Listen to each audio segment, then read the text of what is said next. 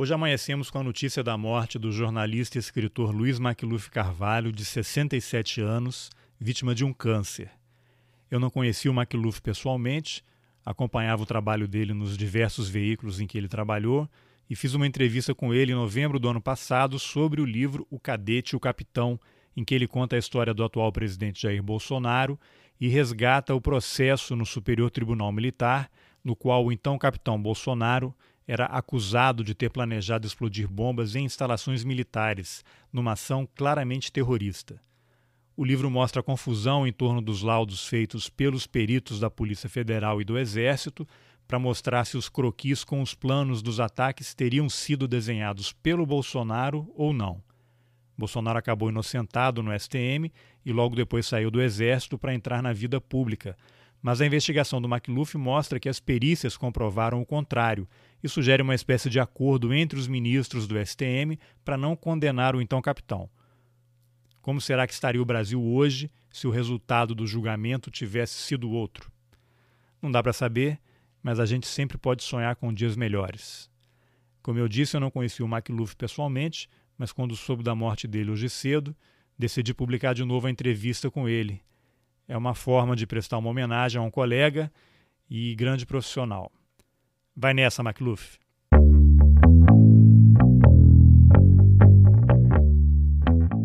Olá, bem-vindo e bem-vindo a Roteirices. Eu sou Carlos Alberto Júnior e hoje eu entrevisto o jornalista e escritor Luiz Macluf Carvalho sobre o livro O Cadete e o Capitão, lançado pela editora Todavia.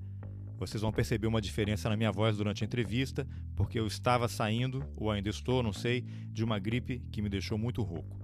Bom, mas nesse livro, McLuff, além de contar a trajetória pessoal e militar do atual presidente da República, mergulha nos arquivos do Superior Tribunal Militar, o STM, e detalha o processo contra o então capitão Jair Bolsonaro, cujos planos de explodir bombas em instalações militares haviam sido publicados pela revista Veja. Essa grande reportagem do McLuff explica que a história contada pelo presidente Bolsonaro é um pouco diferente do que de fato aconteceu. História boa, né? Então vamos nessa. McLuff, vários veículos de comunicação já haviam publicado matérias sobre o processo do Bolsonaro lá no Superior Tribunal Militar, o STM. O que, que te motivou a pesquisar mais sobre essa história a ponto de resultar nesse livro, O Cadete e o Capitão, que você lançou recentemente? Olha, como você disse, quando o Bolsonaro se tornou um possível candidato, é, saiu, digamos, daquela obscuridade a que ele ficou relegado durante muitos anos, toda a mídia é, correu atrás de mais informações, quem é, quem não é e tudo. Eu, pelo, como repórter do Estadão, fui um dos repórteres que pegou essa, essa pauta. E fui um dos muitos jornalistas que escreveram sobre esse material, sobre esse tesouro, como eu chamo, encontrado lá no Superior Tribunal Militar, guardado lá nos arquivos do Superior Tribunal Militar. Como foram matérias, digamos assim, é, é uma papelada enorme, são 700 e tantas páginas. Como foram matérias de, de, de imprensa mesmo, uma coisa mais, mais ligeira ou um pouco maior aqui, todo mundo, guardadas as proporções, as diferenças de veículos individuais, todo mundo foi mais ou menos na mesma linha. É, contou uma história, é, inclusive eu, é, que é a história que, digamos, o resultado do, do julgamento lá no Superior Tribunal de Justiça, a emenda, o acórdão, né, todo jornalista vai em cima disso, é, contava do empate e tal, e teria ficado por isso mesmo se eu não tivesse voltado ao material. Por que, que eu voltei ao material? Porque pela extensão e pela qualidade, pela seriedade, ele daria um livro, obviamente. Desde que bati o olho no, no, no material, eu sabia que era, que era um livro, porque é uma história complexa, com idas e voltas. E ali, por um acaso, na verdade, acabei sugerindo o livro, que a editora, todavia, é, topou, e aí mergulhei pela segunda, terceira vez por quarta vez nessa papelada toda, a qual se somou o áudio do julgamento ao me referi, e aí só eu tinha a íntegra do áudio. sugeri a possibilidade de essa pergunta, né, ali na pura sorte, tipo, tem áudio? Tinha. E aí, olhando, de, olhando uma vez, olhando outra, olhando uma vez, olhando outra, eu bati numa história é, mais completa, toda documentada, que na verdade acabou corrigindo um erro, é, um, um, erro grave, né? Que a pesquisa possibilitou é, corrigir, ou seja, não era nada daquilo que o Bolsonaro vinha contando ao longo, do, ao longo dos anos. Tinha ali um erro é, do, do, do, do tribunal no julgamento. Para quem não conhece a história em detalhes, porque ela é uma história complexa, envolve um personagem não menos complexo, que hoje é o presidente da República.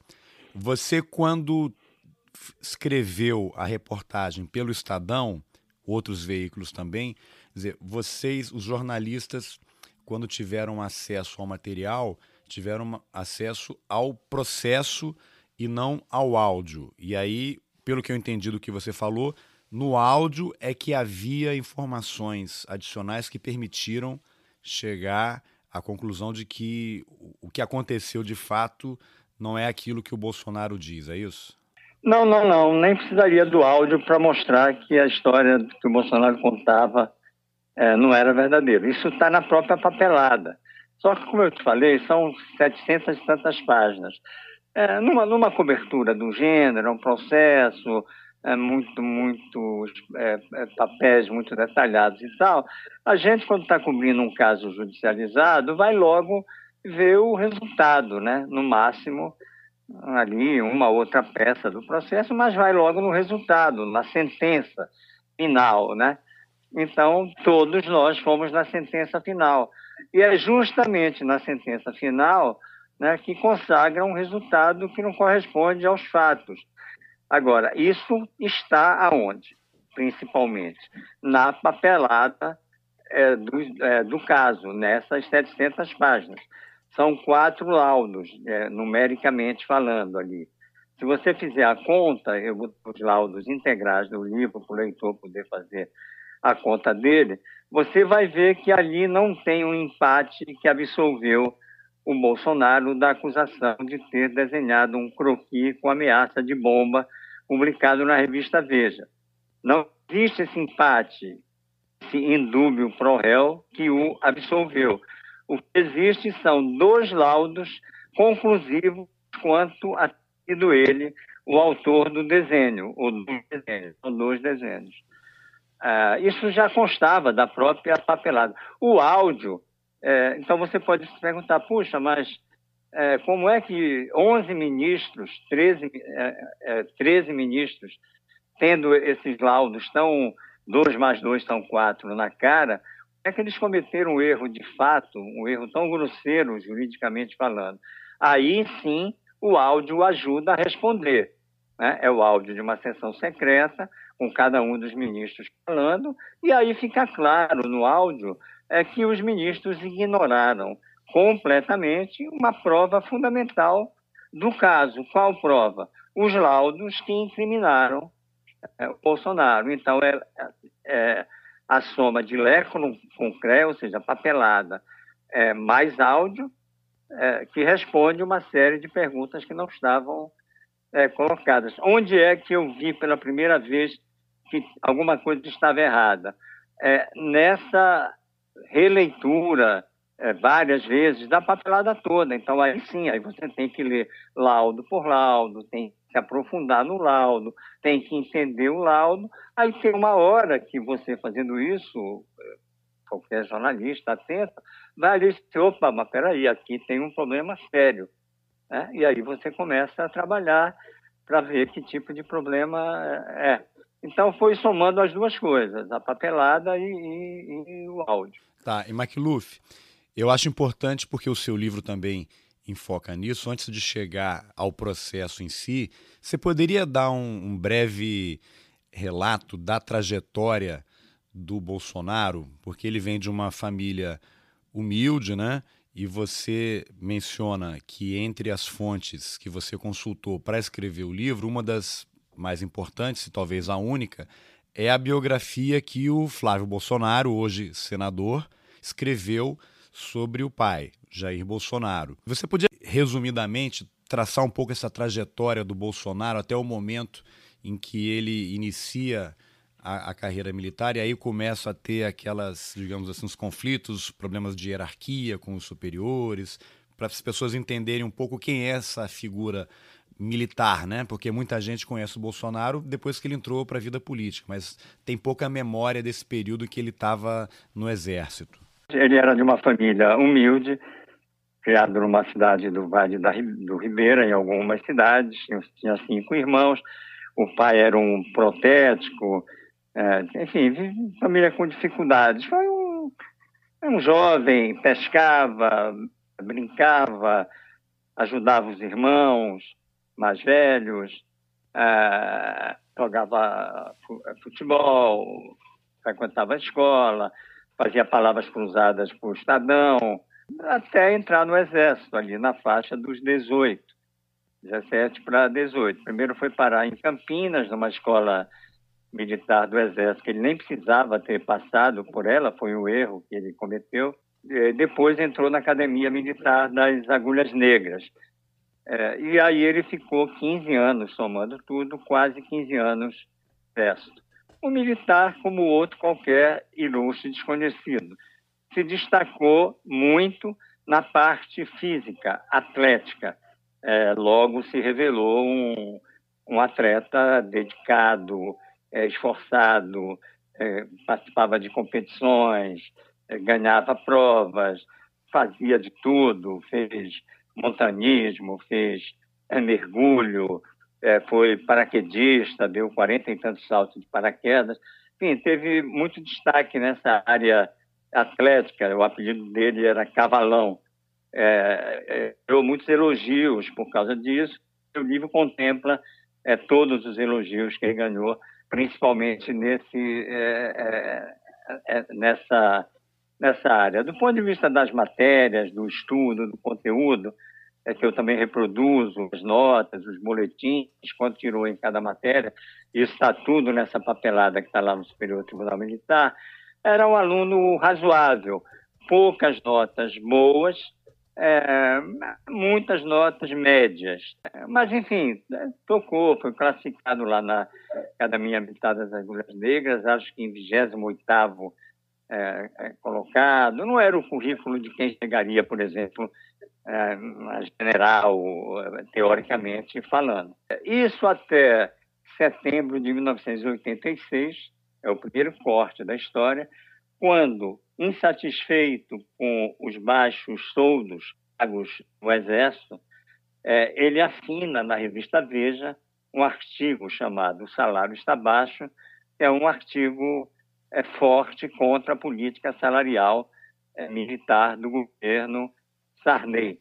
Lembremos que era o, governo, o primeiro governo democrático depois da ditadura e que o ministro do Exército diretamente confrontado pelo Bolsonaro nesse artigo da revista Veja, era o general Leônidas Pires Gonçalves. É um artigo sem papas na língua. Ele faz críticas é, duras. Por uma curiosidade e tal, embora não me falha, termina, né, o leitor aí, o ouvinte que faça comentário, é, já termina ali com o tal do Brasil acima de, é, de tudo. Esse artigo deu muita repercussão, deu mídia, tirou o Bolsonaro do anonimato, ele ganhou os primeiros 15 minutos de fama dele com esse artigo. E foi punido por ele, né? Sim, resultou numa prisão disciplinar é, de 15 dias. O artigo foi considerado uma grave, um grave desrespeito ao regulamento disciplinar do Exército. Então ele foi punido, ficou famoso, deu mídia, ganhou a solidariedade parte da tropa, é, três meses depois, quatro meses depois, já não se falava mais desse assunto, a vida é, seguiu.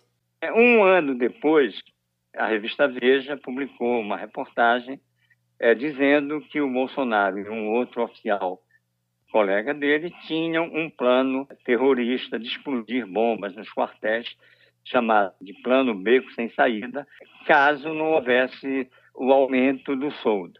Veja afirma que o capitão Bolsonaro é, contou isso para sua repórter.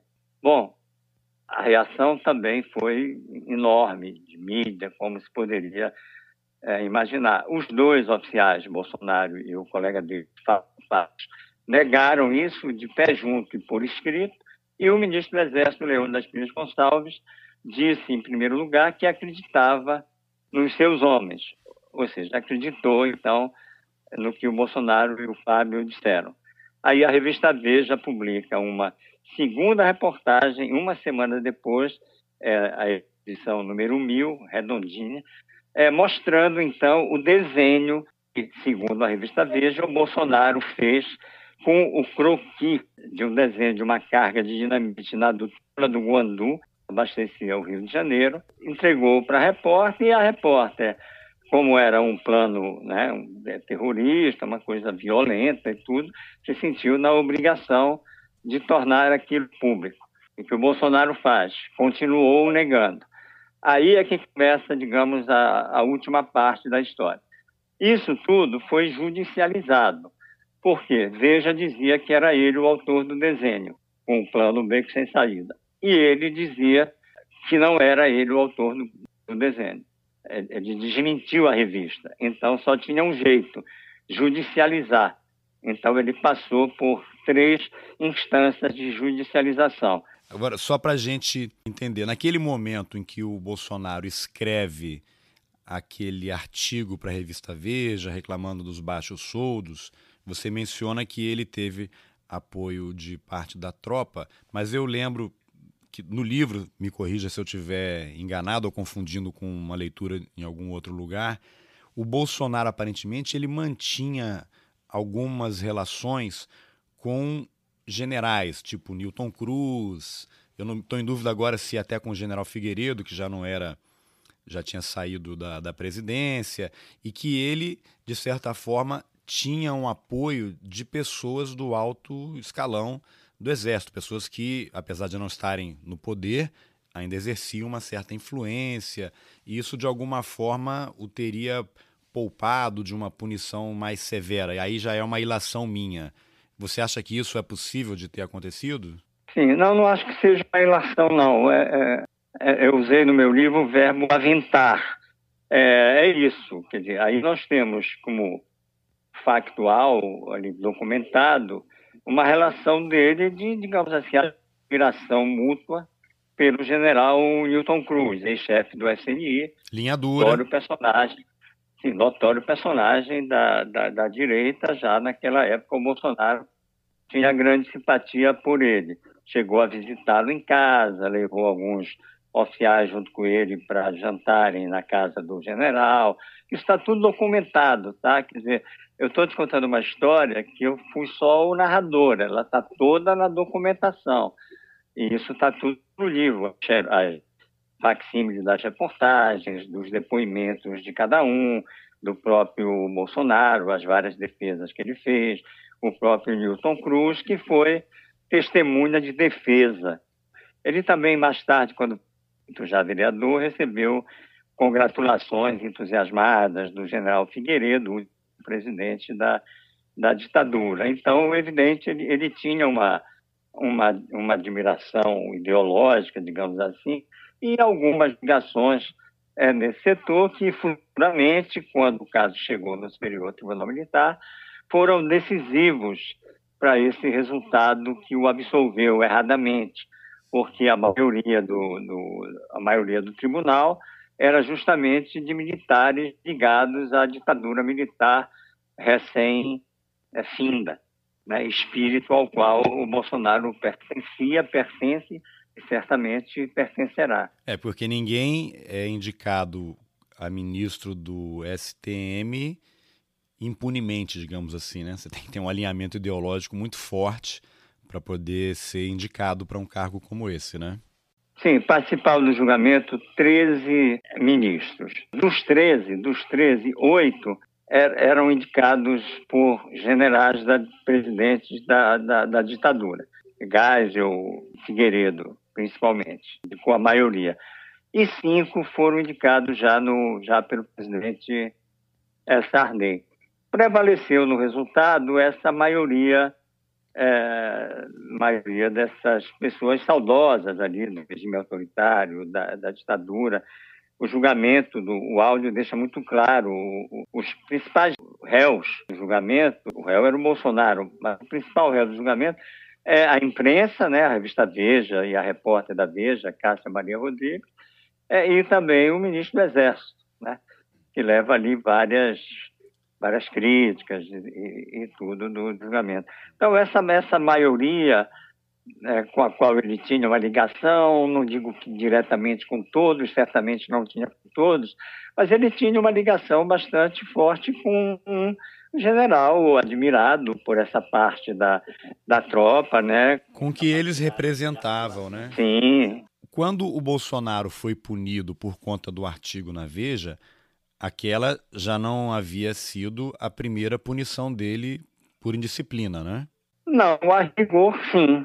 Mas não teve aquele episódio da, do garimpo? Essa é a parte do livro que mais faz sucesso. É, não foi bem uma punição, foi uma. Uma advertência? É, é, foi uma, digamos, uma punição por escrito. Ele. Mas fica na ficha ali. dele, né? Fica na ficha dele. Sim, fica na ficha Isso dele. Isso conta para é. promoção, para qualquer coisa que aconteça na carreira sim, militar. Sim, sim, fica na ficha e veio à luz porque durante o processo, essa, essa judicialização toda, é, é, a, a, a, todas as fichas dele, o que a gente chama folhas de anotações, né, dos que todo militar tem, elas foram requisitadas. É, e numa delas tinha lá uma advertência por escrito, é, fazendo um julgamento moral negativo sobre ele ter ido com alguns colegas a um garimpo no interior da Bahia, numa cidadezinha chamada é, saúde, que o, o, comandante dele na época considerou que isso, do ponto de vista moral, era uma coisa é, errada e tudo. Essa garimpagem já era ilegal, né? Como é ainda hoje. Você não pode ir para um determinado lugar e, e, e, fazer garimpo, isso é proibido, né? É, eu não sou especialista em legislação, não sei, na época não sei. Tem garimpo liberado e garimpo ilegal, né? Eu não posso dizer que não tem nenhuma informação sobre a legalidade desse garimpo. Não sei se é uma área garimpável. É. Não, eu acho curioso, assim, né? mesmo Porque... que seja, ó, essa área aqui pode ser garimpada, mas eu acho que. Aqui, né? É possível. é possível. chega e vai. É. É, mas, mas veja só, é, a, a, advertência não foi por nenhum, nenhum desse tipo de questão, não. Sejamos justos. Foi realmente uma questão é, moral do comandante. O comandante acha, achou, e depois continua achando, que ir garimpar, que é uma atividade que envolve né, milhares de, de profissionais e tudo, é por si só uma coisa moralmente condenável. Não foi porque o Bolsonaro entrou numa área é, legal ou ilegal, o garimpo usava mercúrio, não usava mercúrio, ele estava numa área indígena, não, tá, não, não foi nada disso. Ele apenas condenou a ambição, esse lado de querer ganhar mais, de querer ter dinheiro, de, entendeu? De querer ter um olho maior do que a barriga, digamos assim. Foi nesse sentido. E depois, quando ele foi processado, esse oficial do Exército teve um grande peso como testemunha contrária a ele, para não dizer que foi a testemunha contrária mais ostensiva ou a única é, testemunha contrária, fortemente contrária mais tarde, Coronel Alberto Pellegrino que a memória não me falha. Acho que era isso. Como é que era a relação do Bolsonaro com a repórter da Veja, a Cássia Maria, que fez a reportagem dizendo que ele estava planejando lá explodir bombas. É, seria uma, uma ação simultânea, aparentemente, né, pelo que foi relatado. Bombas explodiriam em várias unidades do Exército, como forma de mostrar o descontentamento da tropa com os baixos salários, o que parece ser uma medida terrorista, realmente, né? Como é que era é, a relação do Bolsonaro com ela? Ele era uma fonte dela? Eles se encontravam com frequência? E aí eu já incluo uma outra pergunta para deixar sua vida mais complicada. É, você falou com a, a Cássia Maria, no livro você relata que ela não quis dar entrevista, mas você conversou com pessoas no entorno dela? Como é que foi essa parte da apuração? É, Vou começar pelo final. Não, não falei com a Cássia Maria. Sei de pessoas próximas a ela que ela não quer e continua, aliás, não querendo dar entrevistas sobre o assunto porque ela tem medo. Outro que não quis me dar entrevista, é, infelizmente, foi o, o próprio presidente, o, né, o personagem principal do livro, que eu insisti da maneira, de várias maneiras que eu pude insistir, simplesmente os pedidos foram ignorados dele, dos filhos, enfim, de uma série de militares envolvidos, é, ligados a ele e tudo, certamente fazem falta é, para o livro, principalmente o do, do presidente. A minha resposta para isso, já que depois do livro publicado é, não houve sequer é, um desmentido, uma contestação, um ponto de interrogação, absolutamente nada foi levantado, três meses passados. Então, nenhum processo, eu, nenhum processo, absolut, nada. Não, nada, absolutamente nada, nem, nem ataques nas redes sociais, é, nem, enfim, nada. O que é, o que é, o que é curioso, né, considerando que, pelo que se lê na imprensa, a família do presidente controla um mega esquema de, de fake news e robôs na internet. Pois é. Né? Qual é a minha resposta para isso, digamos, se eu tiver que pensar numa? É, o livro é um livro sóbrio. O livro não entra nesse fla-flu, né? lamentável que, que temos na praça e tal. É um livro documentado, com poucos, muito poucos é, adjetivos essa documentação é muito farta mesmo, quer dizer, o leitor pode ler a narrativa e logo conferir, né, vai ver que está lá, ou, enfim, as íntegras estão, estão todas lá. Segundo, entendeu? É, é, dois e dois são quatro, é batom na cueca, digamos assim, né? É, não há como negar, é, os laudos estão todos no livro, que houve um erro é, jurídico, que o, esse julgamento que beneficiou hoje o presidente foi o julgamento contra a prova dos autos. Acho que não disseram nada, porque não tem nada é, para dizer. É, seria querer esperar demais que viessem é, aplaudir o livro, né? É, então Sim, eu tenho até porque se forem chamar a atenção para o processo, mais gente vai querer olhar detalhadamente e vai chegar à mesma conclusão que você chegou, né?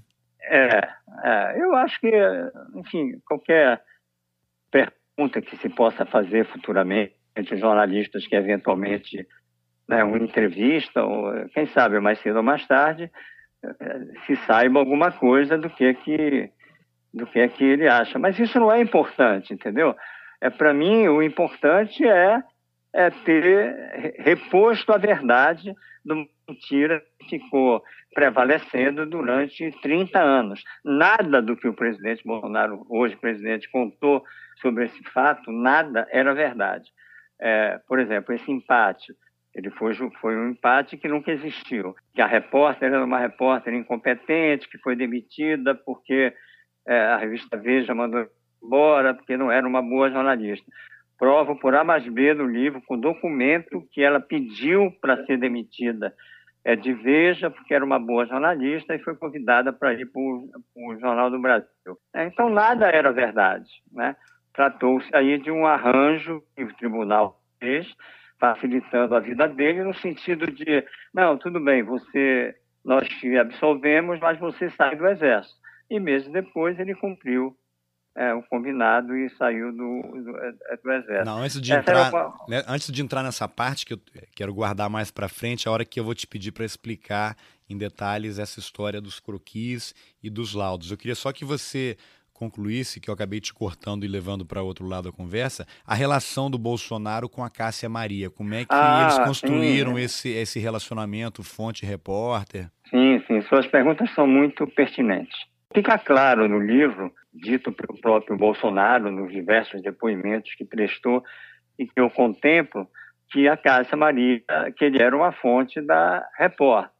Ele, ele mesmo conta, desde o primeiro depoimento, que chegou a convidá-la para ir à casa dele, para participar ali de um churrasco que os pais ali da Vila Militar iam fazer naquele dia, e conta também de mais três encontros que eles tiveram.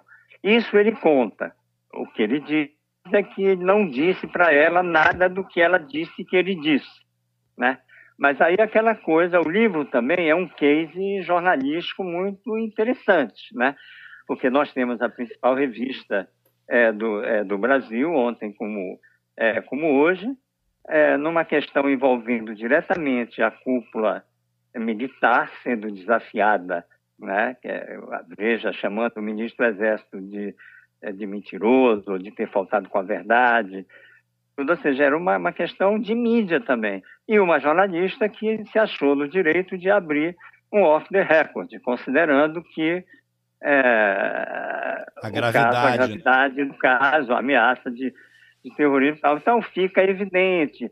Eu não, não posso afirmar isso porque a documentação não, não me autoriza a afirmar diretamente, mas essa ligação vem desde o artigo de 1986. A Cássia teve alguma participação, que eu não sei qual foi ainda, que resultou naquele artigo. Entendeu? Não, eu falei com o editor dela na época de Veja, ele já não lembra mais. Se foi ela que conseguiu fazer o contato com ele, sim, mas eles se conheciam, tiveram vários encontros. Fica claro que ela escreveu algumas notas em off na, na coluna da Veja, no radar daquela época, é, sugerida por ele. Por exemplo, esse jantar na casa do Newton Cruz, o Bolsonaro, segundo ela contou nos depoimentos, Bolsonaro ligou para ela e pediu para dar uma nota. É interessante, porque o Bolsonaro pedir para a repórter publicar uma nota ah, na maior é. revista do Brasil, que houve um jantar na casa do Newton Cruz, que era um cara que representa dizer, um movimento totalmente contrário ao que estava acontecendo no Brasil naquele momento, é no mínimo sinal de que o, aquele grupo queria mandar mensagens, né? Olha, estamos aqui ainda, né? Sim, sim, como ficaram. Houve vários, vários momentos tensos ali no governo é, Sarney, né? Lembra? Nós tínhamos a Constituinte em pleno andamento a partir de fevereiro de 87. Sim, estavam, estavam vivos, né? Tanto que é, conseguiram. É, Estão até hoje, né? Resultado. Sim, como, como, como até hoje. É, agora você menciona ali, bom, já está estabelecida para mim essa relação do Bolsonaro com a Cássia Maria. É, e... só, só, só, só para complementar, quer dizer, quando eu digo que também é um caso é, interessante do ponto de vista da participação da mídia, é, também é a primeira vez que eu deslindei de maneira, enfim, acho que completa, essa questão imprensa, essa questão mídia, né?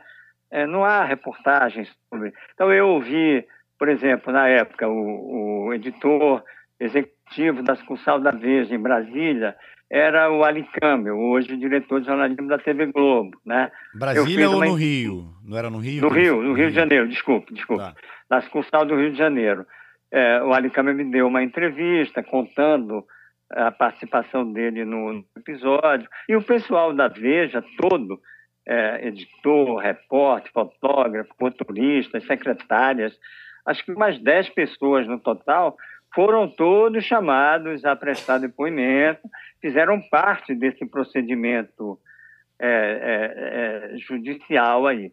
Então, também a questão se esclarece também do ponto de vista é, dessa, dessa coisa jornalismo, né, que foi uma das matérias relevantes desse, é. desse Uma, desse uma curiosidade minha entre tantas outras. Porque o Hélio Gaspari, ele era um dos diretores da Veja na época, ou editores lá em São Paulo. Hélio Gaspari, todo mundo sabe, tem muitas fontes na área militar, escreveu essa obra monumental aí de cinco livros sobre o regime militar. E ele também estava na edição desse material da Cássia Maria. Né? E pelo que eu li ali, me corrija se eu estiver enganado, a decisão de publicar os croquis teria sido dele, né? Na semana seguinte, quando houve todo aquele desmentido. Você chegou a entrevistar o, Hélio Gaspar, eu sei que ele é muito resistente a dar entrevistas e tal, não gosta que o nome dele apareça. E eu não me lembro, acho que ele também não foi ouvido no, no, no processo, no julgamento lá no STM, né? Foi? O que, que você pode contar dessa participação do Hélio Gaspari nesse episódio? Como você mesmo já respondeu, o Hélio Gaspari não dá entrevistas. É, quem conhece a história da revista Veja e a história do Hélio Gaspari sabe que, como diretor de redação em São Paulo, ele é uma pessoa é, importantíssima, ainda mais numa matéria dessa de cunho é, é militar, um grande conhecedor desse, é, desse assunto e Veja sempre, quer dizer, a sucursal do Rio teve uma participação ativa, mas as coisas se fechavam e se decidiu mesmo na, é, na direção da revista em, é, em São Paulo. O Hélio não chegou a, a, a, chegou a ser notificado pela autoridade militar que conduziu o inquérito para entregar é, os originais. Notificado, na verdade, veja em uma matérias que eu cito no livro, é veja quem oferece é, o material para ser periciado, dizendo assim, olha, o material está aqui à disposição da revista há semanas, né, e à disposição. Aí o, o, o coronel responsável pelo que pediu os croquis é, originais e veja o Gaspar foi notificado, encaminhou isso para o Alessandro Porro, nosso colega já falecido, que encaminhou, mandou entregar isso para o coronel é, que comandou o, o, o inquérito. É, do, dos diretores e editores de Veja, o único que prestou o depoimento efetivamente, aliás, reproduzido na íntegra no livro, foi o Ali Camel, né, que participou de uma das audiências de reconhecimento de é, testemunhas, tudo. Tem um, um depoimento bastante detalhado dele sobre sobre isso. O Hélio não chegou a depor. Ninguém de São Paulo participou do, do, do, do inquérito, até porque o caso se desenvolveu mesmo é, no Rio de Janeiro. Aí você chegou a procurar o Hélio Gaspari para o livro e ele se recusou a te dar entrevista. Isso, procurei o, Ga, o, o Gaspari, procurei o Guzo. Ah, são jornalistas que a gente já conhece a posição, né? Sim. Eu também não sou muito desse ramo. Estou te dando aqui uma entrevista, abrindo uma exceção, digamos assim, ah, para fazer a brincadeira. Muito obrigado. é, agora, o Ali Camel, eu, eu vi no livro que ele foi super solícito, né? Ele te respondeu, mandou vários e-mails esclarecendo vários pontos, né? Te deixou muito à vontade para questioná-lo sobre o assunto, né? É, eu procurei para entrevistá-lo. Ele topou e me deu uma entrevista. Eu fiz algumas perguntas óbvias, ele acrescentou outras é, interessantes, e eu acho que deu um depoimento que enriquece muito o livro, né? Fiquei bastante feliz, porque aí é o princípio que a gente tem, quer dizer, quanto mais luz, quanto mais pontos obscuros vão sendo né, acrescentados, é. iluminados, esclarecidos, melhor. Então, imagina o livro, é, se eu não tivesse conseguido falar com é, com, com, com o câmbio, né? É, ia ficar é, faltando ficaria um uma, entendeu? Como eu insisti muito com a, o fotógrafo, então, dos que eu mais insisti, dos que eu mais cheguei perto pessoalmente, para te contar uma curiosidade que nunca comentei até, eu cheguei a conversar com a mãe do fotógrafo. Nossa. Uma vez eu liguei no estúdio dele, foi ela que atendeu, eu vendi todo o meu drama para ela, mas minha senhora, cheguei a mandar para o fotógrafo, a, a, pelo zap, é, a íntegra dos depoimentos que ele prestou lá durante o processo. Não é que não respondeu, que disse que não, não respondeu, é que, entendeu? Simplesmente igual Ignorou. o Bolsonaro, a mesma linha. Ignorou muito essa mesma linha que eu acho que é mais assim mais chata, né? A pessoa sequer diz que não quer falar apenas fica naquele silêncio. Você acha que pode é... ter sido medo, como a Cássia Maria também alega? Cara, no caso dele eu não posso responder isso, porque não, é, o contato foi, digamos assim, por zap dele diretamente, né? Teve esse episódio curioso. Foi só o silêncio, né? Dele. Foi só o silêncio. É, aí, aí eu não, não, não posso. Pode ser tudo, entendeu? Pode ser tudo. No caso dela, não. No caso dela, mais de uma pessoa é, me é, me, me afirmou isso, que o motivo dela era, é, era esse. A gente não pode discutir as razões de foro íntimo das pessoas. Né? Claro, né? tem que respeitar. Eu respeitei, né?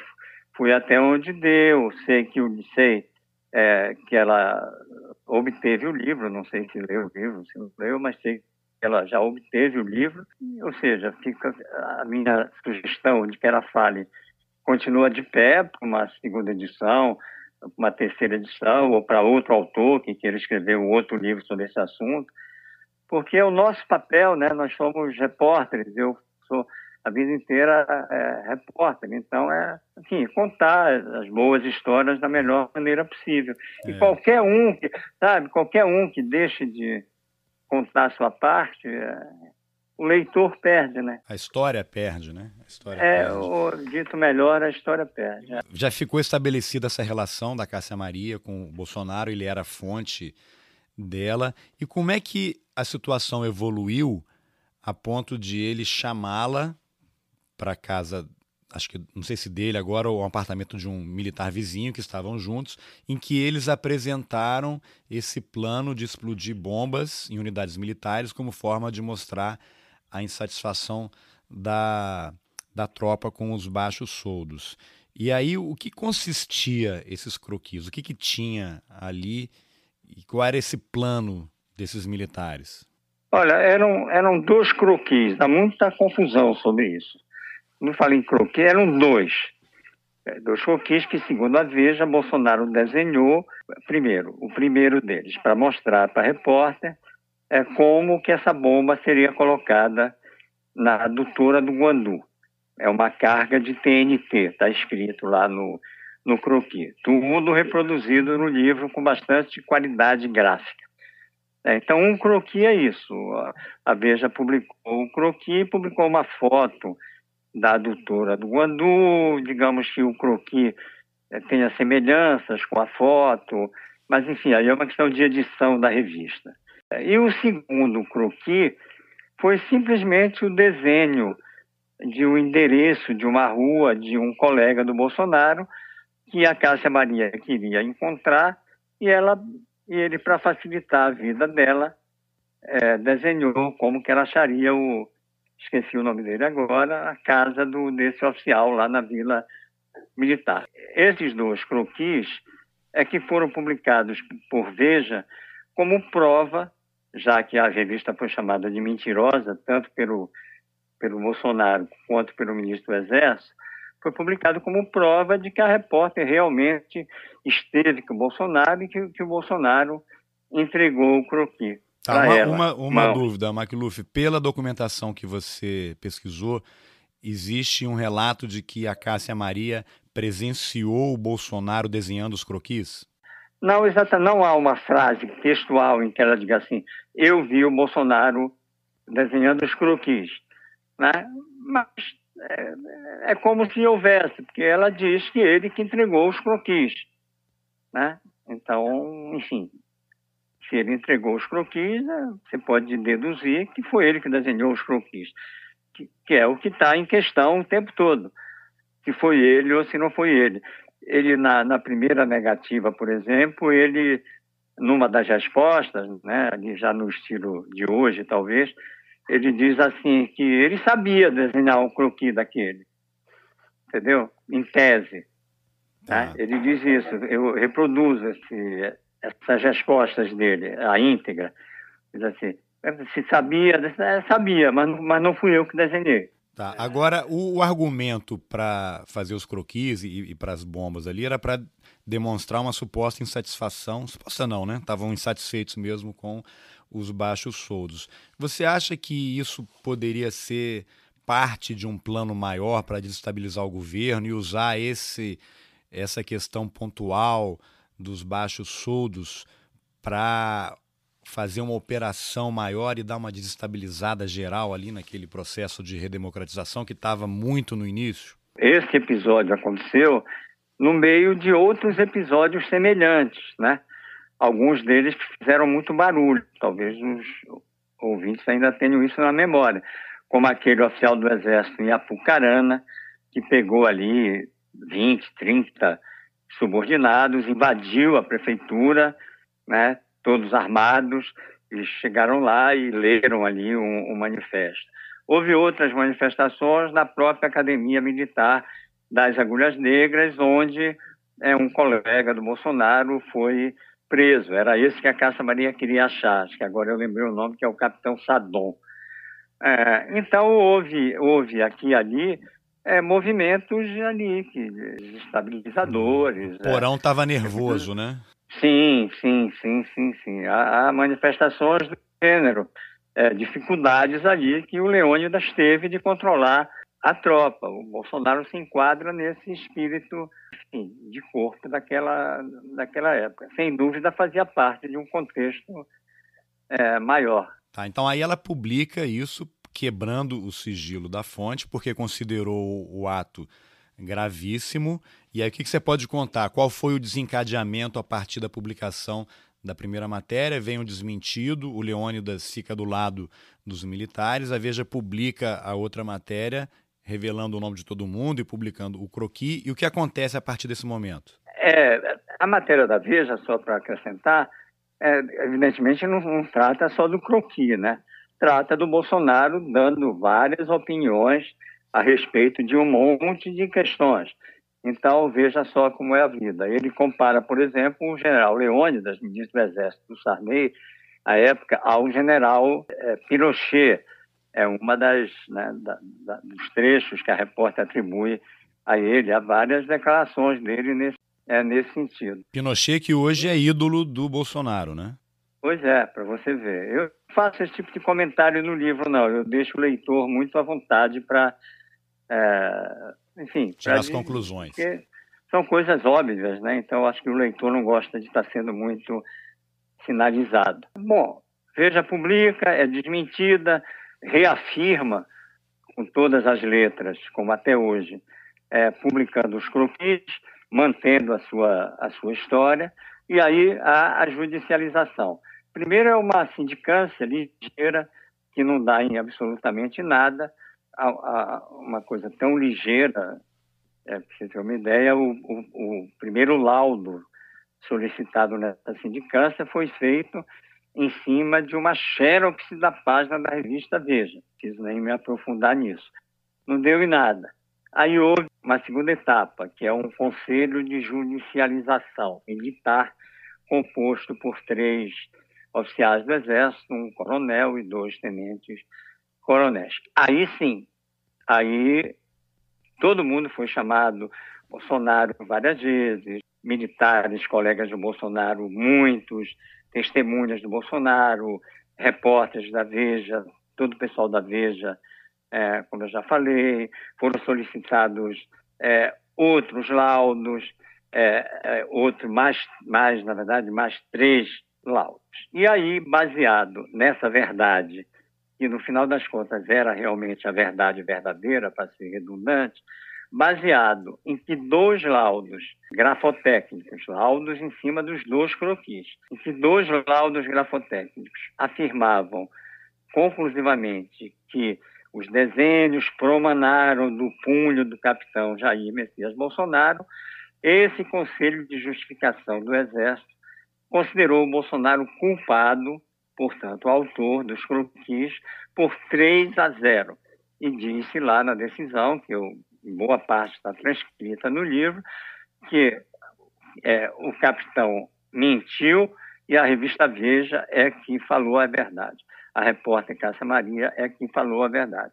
Acabou o julgamento. 3 a 0, o Bolsonaro perdeu, foi considerado autor do, dos croquis do plano Beco Sem Saída, e isso, por força de lei, esse resultado subiu para o gabinete do ministro do Exército, Leônidas Pires Gonçalves que poderia ter tomado algumas decisões, segundo a lei é, lhe competia. A decisão que ele tomou foi. Quais, quais decisões ele poderia ter tomado e ele não tomou?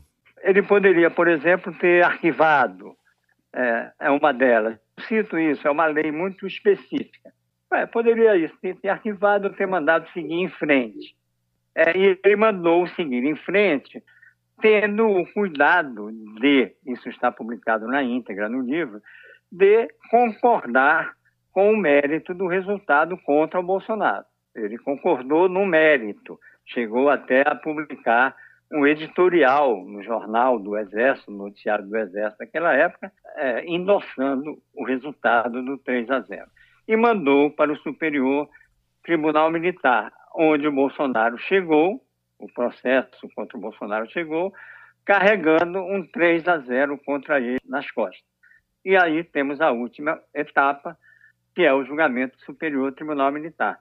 Então, aí o que, que você pode contar especificamente do processo, porque havia ali os laudos grafotécnicos e as pessoas fazem muita confusão com isso, você tem que realmente prestar atenção. E a impressão que eu fiquei é que o Bolsonaro, fazendo, não sei se jogo de palavras ou não, mas ele usa os dois primeiros laudos do Exército, que acho que um deles tinha sido inconclusivo e o outro tinha confirmado, ou os dois foram inconclusivos. Agora eu não me lembro. Eu queria que você contasse como é que foi a, a, a postura do Exército em relação aos exames grafotécnicos para identificar se aqueles croquis e as letras e desenhos que estavam naquelas folhas haviam sido feitas pelo Bolsonaro? Vamos lá. Esses, eh, eh, vou falar dos laudos, que aí fica, o resto vai ficar muito claro. Certo. Digamos assim, cronologicamente, são quatro laudos. O primeiro laudo, esse que eu comentei com você, que foi feito em cima de uma xerox, dos croquis que a Veja publicou, deu inconclusivo. Inconclusivo não é contra contra B ou contra C, obviamente. Inconclusivo é inconclusivo. Não temos condições de dizer quem foi. Teoria. Esse laudo foi feito pela Polícia do Exército, que não é um órgão especializado em laudo, mas foi é o que está nos autos. Aí o coronel que comandou o Conselho de Justificação pediu um segundo laudo à mesma Polícia do Exército, dessa vez em cima dos originais dos croquis. É, o laudo diz também que, apesar de algumas semelhanças aqui, aqui, aqui, ali, consideramos também inconclusivo. Então, temos dois laudos até aqui inconclusivos.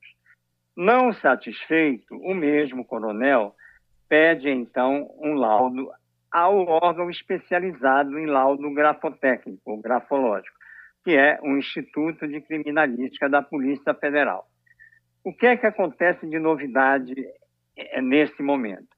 É que a Polícia Federal vai ao capitão Bolsonaro durante o julgamento é, do Conselho de Justificação e pede para que ele assine novos papéis, é, escreva palavras que estão no croquis, é, desenhos semelhantes ao, aos do croquis, um ou dois deles eu reproduzi no livro.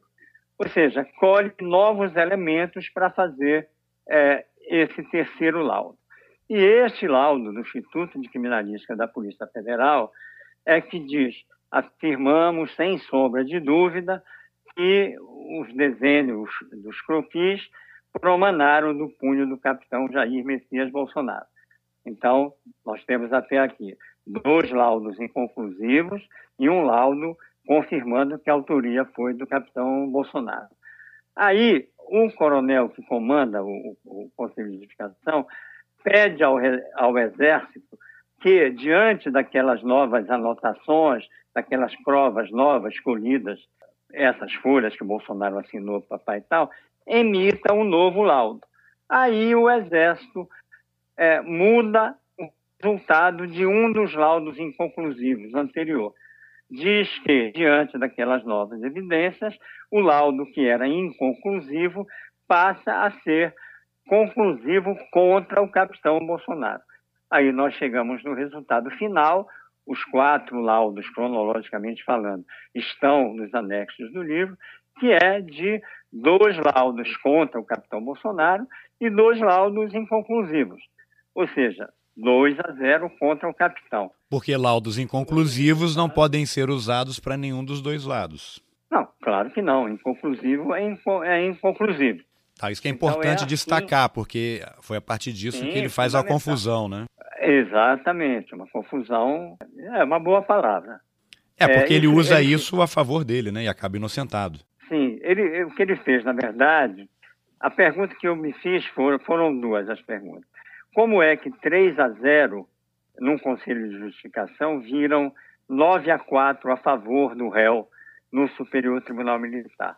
Exato. Como? Então, procurei responder o seguinte: quem é que leva para o Supremo a ideia de que 2 a 0 é 2 a 2? É o próprio Bolsonaro, numa defesa é, escrita por ele, sem advogado, não houve advogado que quisesse assinar isso. Eu avento que o motivo foi é, medo de enquadramento, litigância é, de má fé. É, o próprio Bolsonaro, que faz uma leitura cronológica dos, dos, dos laudos, constrói essa coisa do 2 a 2.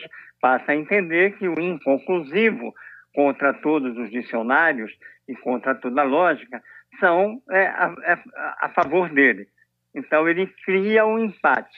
E esse empate é que é, é endossado, se fosse hoje a gente diria copiado e colado, é pela maioria dos ministros do, é, é, do Supremo. Que durante o julgamento, aí entra a questão desse tesouro, que é o áudio, né? Você ter na mão o áudio de uma sessão secreta de mais de 30 anos atrás, é, é uma coisa maravilhosa para qualquer é, jornalista, para qualquer leitor, enfim. Você percebe no áudio de maneira clara que esse resultado técnico do laudo foi inteiramente é, desconsiderado. Então, o relator do processo copiou e colou dois a dois, é, é quase exatamente igual.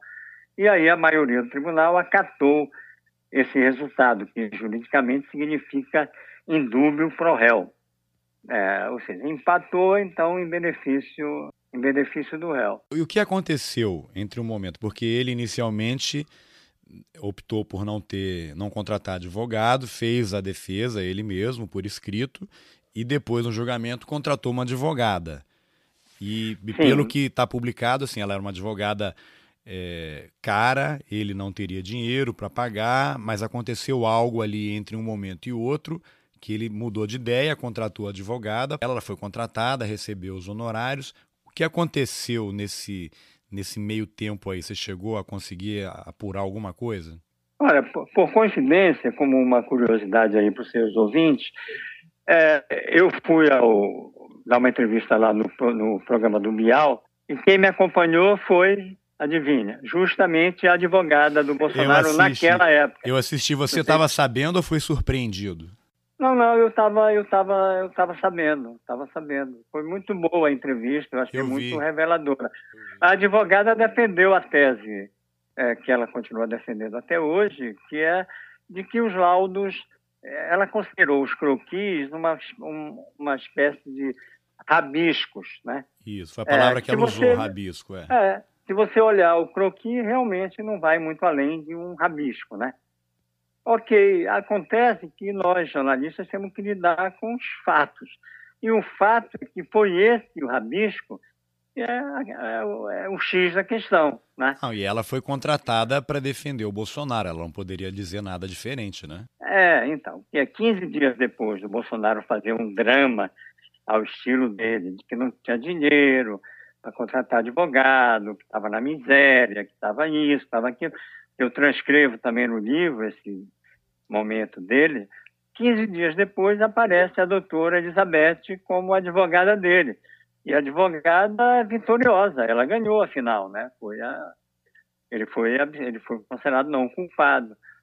É, o que aconteceu depois, não entendi bem a sua pergunta. Enfim, houve ali cada. Não, não, eu digo assim: a minha pergunta era por que, que no primeiro momento ele decidiu fazer a própria defesa, não contratar advogado, e depois decidiu contratar uma advogada? Eu, eu acho, está no livro, que nenhum advogado assinaria é, uma tese tão, enfim, tão fora do, da realidade, tão fora da verdade, como a que o Bolsonaro assinou. Eu acho que o advogado, ele já tinha advogado anteriormente lá no Rio, que poderiam perfeitamente ter assinado. Eu acho que os advogados não assinaram com medo de ser acusados de litigância de má fé, que é uma coisa que um advogado não pode cometer durante o processo sob pena de ser é, processado, né? É, porque é uma, uma, coisa muito ousada. Como é que você vai dizer que tem um empate em cima de... É indefensável né? você afirmar para o ministro de um tribunal superior que um resultado inconclusivo é a favor de você. Né? Então, eu acho que os advogados é, seria essa seria uma das muitas perguntas né, que eu teria feito ao, ao presidente se ele tivesse dado entrevista. Né? Uma cena, repórteres sempre ficam antevendo cenas de entrevistas que ainda não fizeram. Numa cena eu vejo claramente a seguinte a seguinte aparição. Eu, ele, aí eu pego os quatro laudos que estão no livro, coloco os quatro laudos em cima da mesa, e pergunto para ele assim, presidente, onde é que o senhor está vendo empate nesses quatro laudos que dão 2 a 0 contra o senhor? Seria uma resposta. Ele ia né, dizer muito... que os, os, laudos são ah, fake ah, news. Bom, é, é, é, é, sendo quem é, não seria é, nenhuma, é, nenhuma surpresa. Entendeu? Mas é por isso que eu te digo. Então, essa outra pergunta que você fez também seria uma, uma pergunta bem bacana é, para ele, né? Porque, afinal de contas, o senhor já tinha advogado lá no Rio, dois escritórios defenderam o senhor lá no Rio de Janeiro. Por que, que um desses escritórios não, não assinou esse empate lá no, é, no Supremo? Por que, que o senhor veio com essa conversa de que não tinha dinheiro, que papá, e logo depois contratou uma advogada que, segundo ela mesma disse, não era barata, é, né? não era barato, né? Bom, eu também é, gosto de fazer umas conjecturas também. O que eu imagino, e aí já vamos para a conjectura, né? Eu acho que é. esse grupo é, da, da, da extrema-direita, do exército, aqueles, as viúvas da ditadura, esse pessoal que estava com ele ali e o apoiava, eventualmente pode ter feito uma vaquinha ali para bancar os custos desse processo, né? É, mas aí já entramos no campo da especulação. Seria uma boa pergunta para fazer para ele. É também. Vou botar na lista. Vamos colocar na lista essa pergunta aí, então. É, há dezenas de, há dezenas de perguntas. Né? Que ele sabe disso, que ele sabe do livro, eu não tenho nenhuma dúvida, porque um dos coronéis ligados a ele, muito ligado a ele, amigo pessoal, inclusive, é, até hoje, é, domingo sim, domingo não, de vez em quando vai lá, fazem churrasco junto tal. Esse coronel foi o único que me recebeu na casa dele, até contra no livro, me filmou contra a minha, contra a minha vontade, certamente, para mostrar o filme para o Bolsonaro. Pro, pro, é. pro Bolsonaro. Eu até, certo de que ele ia fazer isso, me viram durante, durante a filmagem no vídeo, eu disse assim, olha, seu amigo aqui está me filmando contra a minha vontade, inclusive, e eu quero aproveitar e dizer assim, olha, estou fazendo um livro, entendeu? Então, que ele sabe do, do livro, que ele teve, é, e outros oficiais do Exército, com quem eu falei, olha, teve um que eu cheguei a dizer assim, olha, o livro vai ter novidade, não adianta é, reclamar, é, até porque o livro não é, o livro não é contra ele. Exato. É um relato objetivo é, de uma história é, que ele viveu, uma história importante da vida dele, muito mal contada. É, agora é, é interessante. Até hoje. Sim, diga lá. Conclua. E que, eu, e que eu acho que tem muita gente que entendeu? É, leu e achou uh, legal. Não, é, o livro conta uma história, não tem uma posição minha ali, conta. Não, é um livro muito sóbrio, é. objetivo e que está é. detido nos fatos. Agora, uma coisa que eu achei interessante que passou para mim durante a leitura é que aquela composição do STM e, e, e ali você tem depoimentos, né, é, os votos do, dos ministros, ali há muitas críticas ao próprio ministro Leônidas, né, que era o ministro do Exército, então fica muito claro que o que estava em jogo era algo mais do que uma simples condenação do Bolsonaro, né? Eu acho que havia ali um, uns ministros que representavam determinada ala nos militares e que usaram esse julgamento para traçar uma linha. Não sei, você acha que é uma avaliação equivocada?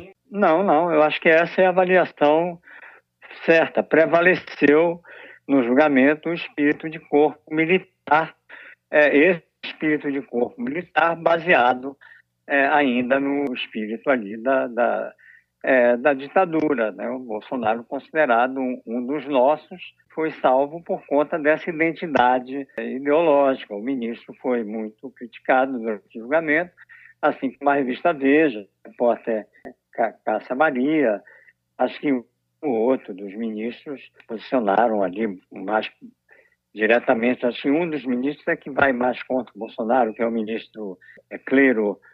Eu transcrevo aí, só para os ouvintes entenderem melhor, esse julgamento que está no áudio, eu tive cuidado de seguir assim, voto a voto, resultado por resultado, com as partes mais expressivas do que cada um dos ministros é, disse. E aí eu acho que vai ficando claro como eles vão tornando irrelevante essa questão dos laudos, né, como vai prevalecendo realmente essa coisa do espírito de uma época que já tinha passado, felizmente. O resultado do julgamento é: olha, tudo bem, você é inocentado, mas você sai do exército. Eu acho importante a gente deixar claro assim, o Bolsonaro ele não foi expulso, né? Ele saiu não. oficialmente porque quis para iniciar uma carreira política, né? O que, que você pode contar desse, desse momento? Exatamente isso. Acho que houve esse acordo e acho que ele tentou o caminho eleitoral. Né? Ele teve muito sucesso durante esse período, ele teve muita mídia, né? É, ele, ele confiou que esses oficiais que o apoiavam nessa luta por melhores soldos e tal, ele confiou nesse, nesse público, se candidatou. Só pediu para sair do Exército depois que foi eleito. Né? Significa dizer que, se ele não tivesse sido eleito, né, não teria nenhum óbice para ele continuar é, no Exército. Até onde ele iria, mas aí também já é uma especulação, no máximo, no máximo, a major, porque já tinha sido preso, já tinha se envolvido nessas confusões todas que nós estamos falando. É, então, a outra alternativa poderia ter sido essa.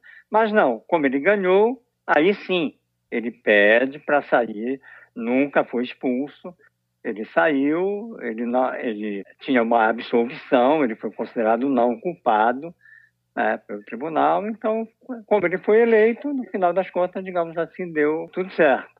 Seria um, um outro livro, né? Agora, o Bolsonaro, é. o Bolsonaro parlamentar, porque aí a gente ia ver como é que, ao longo da história, o livro também mostra como ele foi criando mitos a respeito dele próprio ao longo da vida, né? Sim. É, foi acrescentando coisas que eu também deixo claro que não são verdadeiras, como aquela coisa da infância, que ele até hoje gosta de dizer que ajudou o exército a combater o Lamarca no Vale do Ribeira, né, o que não tem nenhuma correspondência com a, com a verdade dos fatos. Então, esse outro livro mostraria a partir de que degraus de que momentos ele foi construindo esse, esse essa personagem o, o, mito, né? O mito. É, que virou o personagem de hoje. É o mito ou mitômano, como é, se queira. Ou mitômano, né? Vamos ver. Macluf,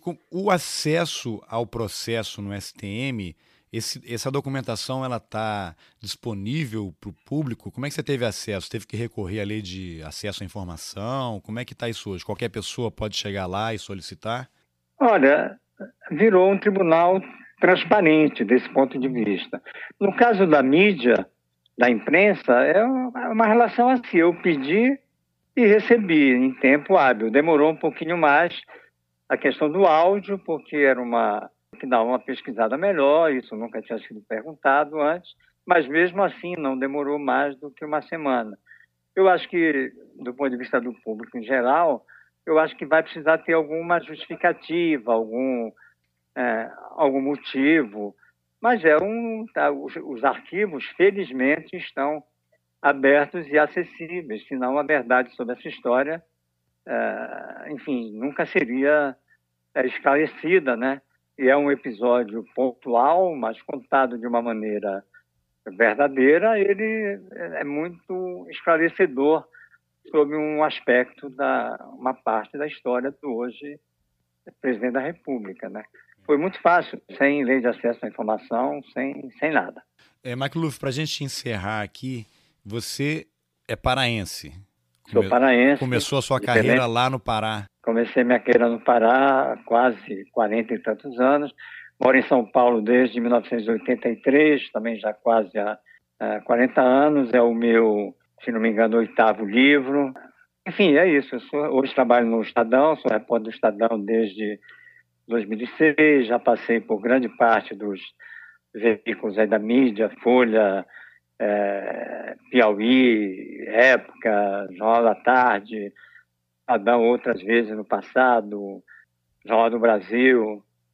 Enfim, já tenho meus 66 anos e continuo correndo atrás do juízo. tá, e você, qual você considera que foi a sua primeira reportagem de grande impacto?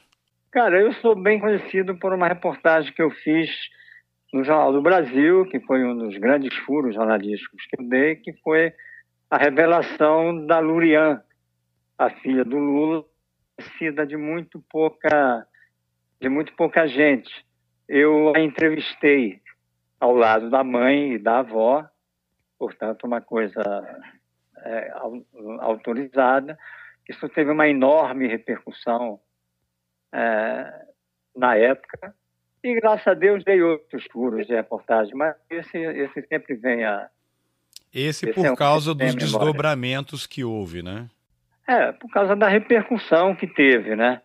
Aí acabou que a Miriam Cordeiro acabou também dando depoimento na campanha do Collor, né? Dizendo que o Lula tinha pedido para ela abortar a Lurian e foi uma confusão danada, né? É, mas isso não tem nada a ver a minha reportagem. Exatamente, exatamente. Mas de alguma forma o, o Lula, pessoalmente, ele, ele não gostou né, da, da, da, da reportagem que você fez e chegou a ter até um episódio que ele pediu para você não, não integrar a bancada de um Roda Viva no qual ele seria entrevistado, né? É, mas aí foi por outro motivo, não foi pelo. Depois do episódio da Lurian, o presidente, o presidente Lula não gostou da matéria eu falei com ele na véspera da matéria, 10 horas da noite, me lembro como se fosse agora. Ele estava muito pelo fato da história ter vazado. Ele queria contar aquela história num livro que estava sendo organizado pelo Frei Beto e que parece que, sem querer, eu estraguei esse livro, porque esse livro nunca foi publicado. Então, o Lula, além de fazer alguns elogios a filha por insistência minha, mas ele, na verdade, ele estava indignado é, com né, os caras que tinham vazado a história, é, papai e tal. E depois disso, é, é, esclarecer, uma coisa que também tem muita confusão a respeito, depois disso, Lula me deu até entrevista exclusiva para o Estadão, manchete do Estadão, me recebeu, sempre me cumprimentou. O máximo que ele fazia era assanhar o meu cabelo, passar a mão na minha cabeça assim, brincando e tudo. Ficou ali irritado e tudo. No período em que ele me censurou é, no Roda Viva, com o endosso da editora, né, é, da, da TV Cultura, que também tem a sua parte de responsabilidade nisso, porque concordou é, com, com o veto, o motivo era outro. Eu estava na Folha de São Paulo fazendo algumas matérias sobre, é, digamos, esse lado B é, do PT, problemas éticos ali relacionados a casos específicos de dirigentes do PT. Eu me notabilizei por isso também. É, eu fui um dos primeiros jornalistas a mostrar esse lado B. Tenho outro livro publicado sobre isso, que foi o Prêmio Jabuti, se já havia esse filme, que foi, digamos assim, as primeiras matérias mostrando que uma parte de petistas é, ali, às vezes até gente da direção, tinha muita dificuldade de ser transparente na questão ética. Eu fui dos, é, entre os jornalistas que cobriram isso de uma maneira, enfim, ali primeiro e tudo, eu estou entre eles, seja no Estadão, é, seja na Folha, e era justamente nesse período eu estava contando é, a história de outro imóvel do presidente lá em São Bernardo do Campo, ele estava é, extremamente irritado com a, a, minha insistência jornalística em esclarecer esse episódio, que foi é, tratado na Folha, foi judicializado no Tribunal Superior Eleitoral, onde eu e a Folha ganhamos por 4 a 3. É, então, o motivo do veto era um outro clima. Não tá. tinha nada a ver com. Foi que com, ano isso? Com, com você lembra que Olha, esse, esse caso, esse caso do Roda Viva, inclusive a íntegra do programa está no tá na internet, é só dar um dar um Google. Eu acho que foi 95 esse segundo episódio. E o da Lurian foi em, 1989, acho 89, que o ano da ano da eleição. O ano da, o ano da eleição, que muitos meses depois da matéria, minha matéria é de abril, muitos meses depois, né, uma galera aí ligada ao colo fez essa sujeira, né, essa coisa absurda de instrumentalizar a mãe e a mãe falar essa, essa, essa outra coisa de depois que não tem absolutamente nada é, a ver com a minha reportagem. Eu, não, é importante estabelecer que são coisas ah, diferentes, porque é. as pessoas, o tempo vai passando, ah, o Maquilu fez aquela matéria lá que a Miriam disse que o Lula queria que ela abortasse, não tem nada a ver uma coisa com a outra. Não, não, inclusive eu sempre afirmei que é mentira, porque se fosse verdade ela teria dito para mim, por que não? Né? Se, ela, se ela disse depois, por que, que ela não teria me dito?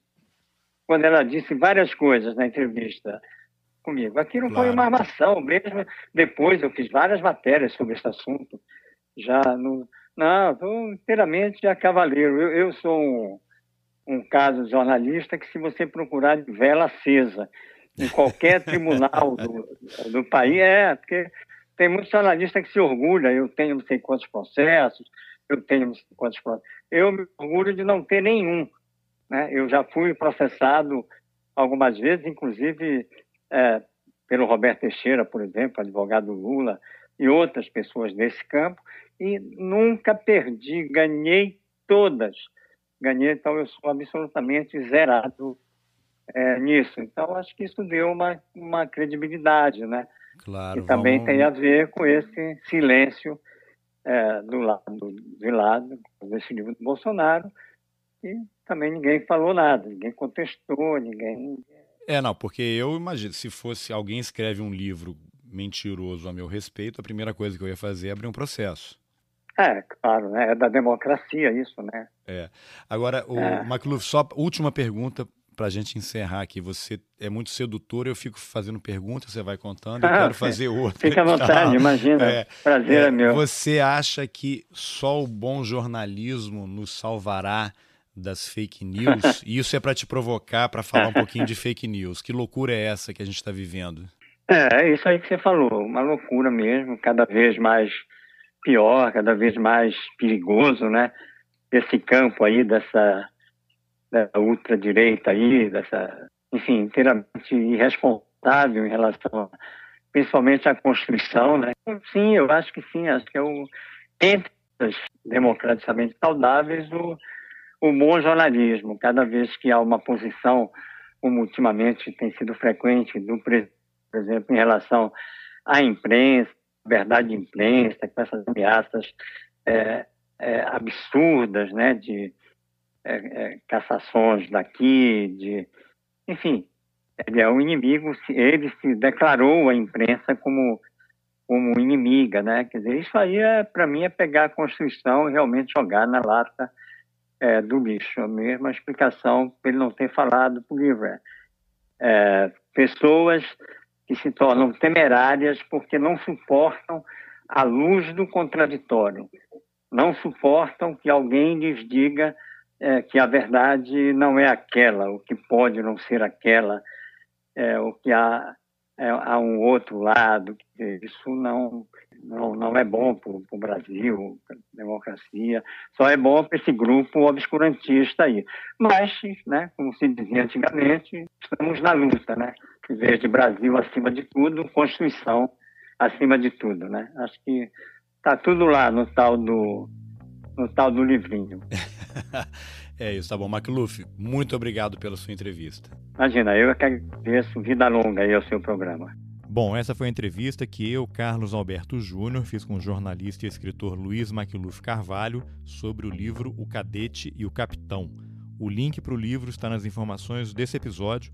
Clica lá, compra o livro, leia e recomende a leitura. É importante conhecer a vida das pessoas que ocupam cargos públicos para que alguns deles não voltem nunca mais.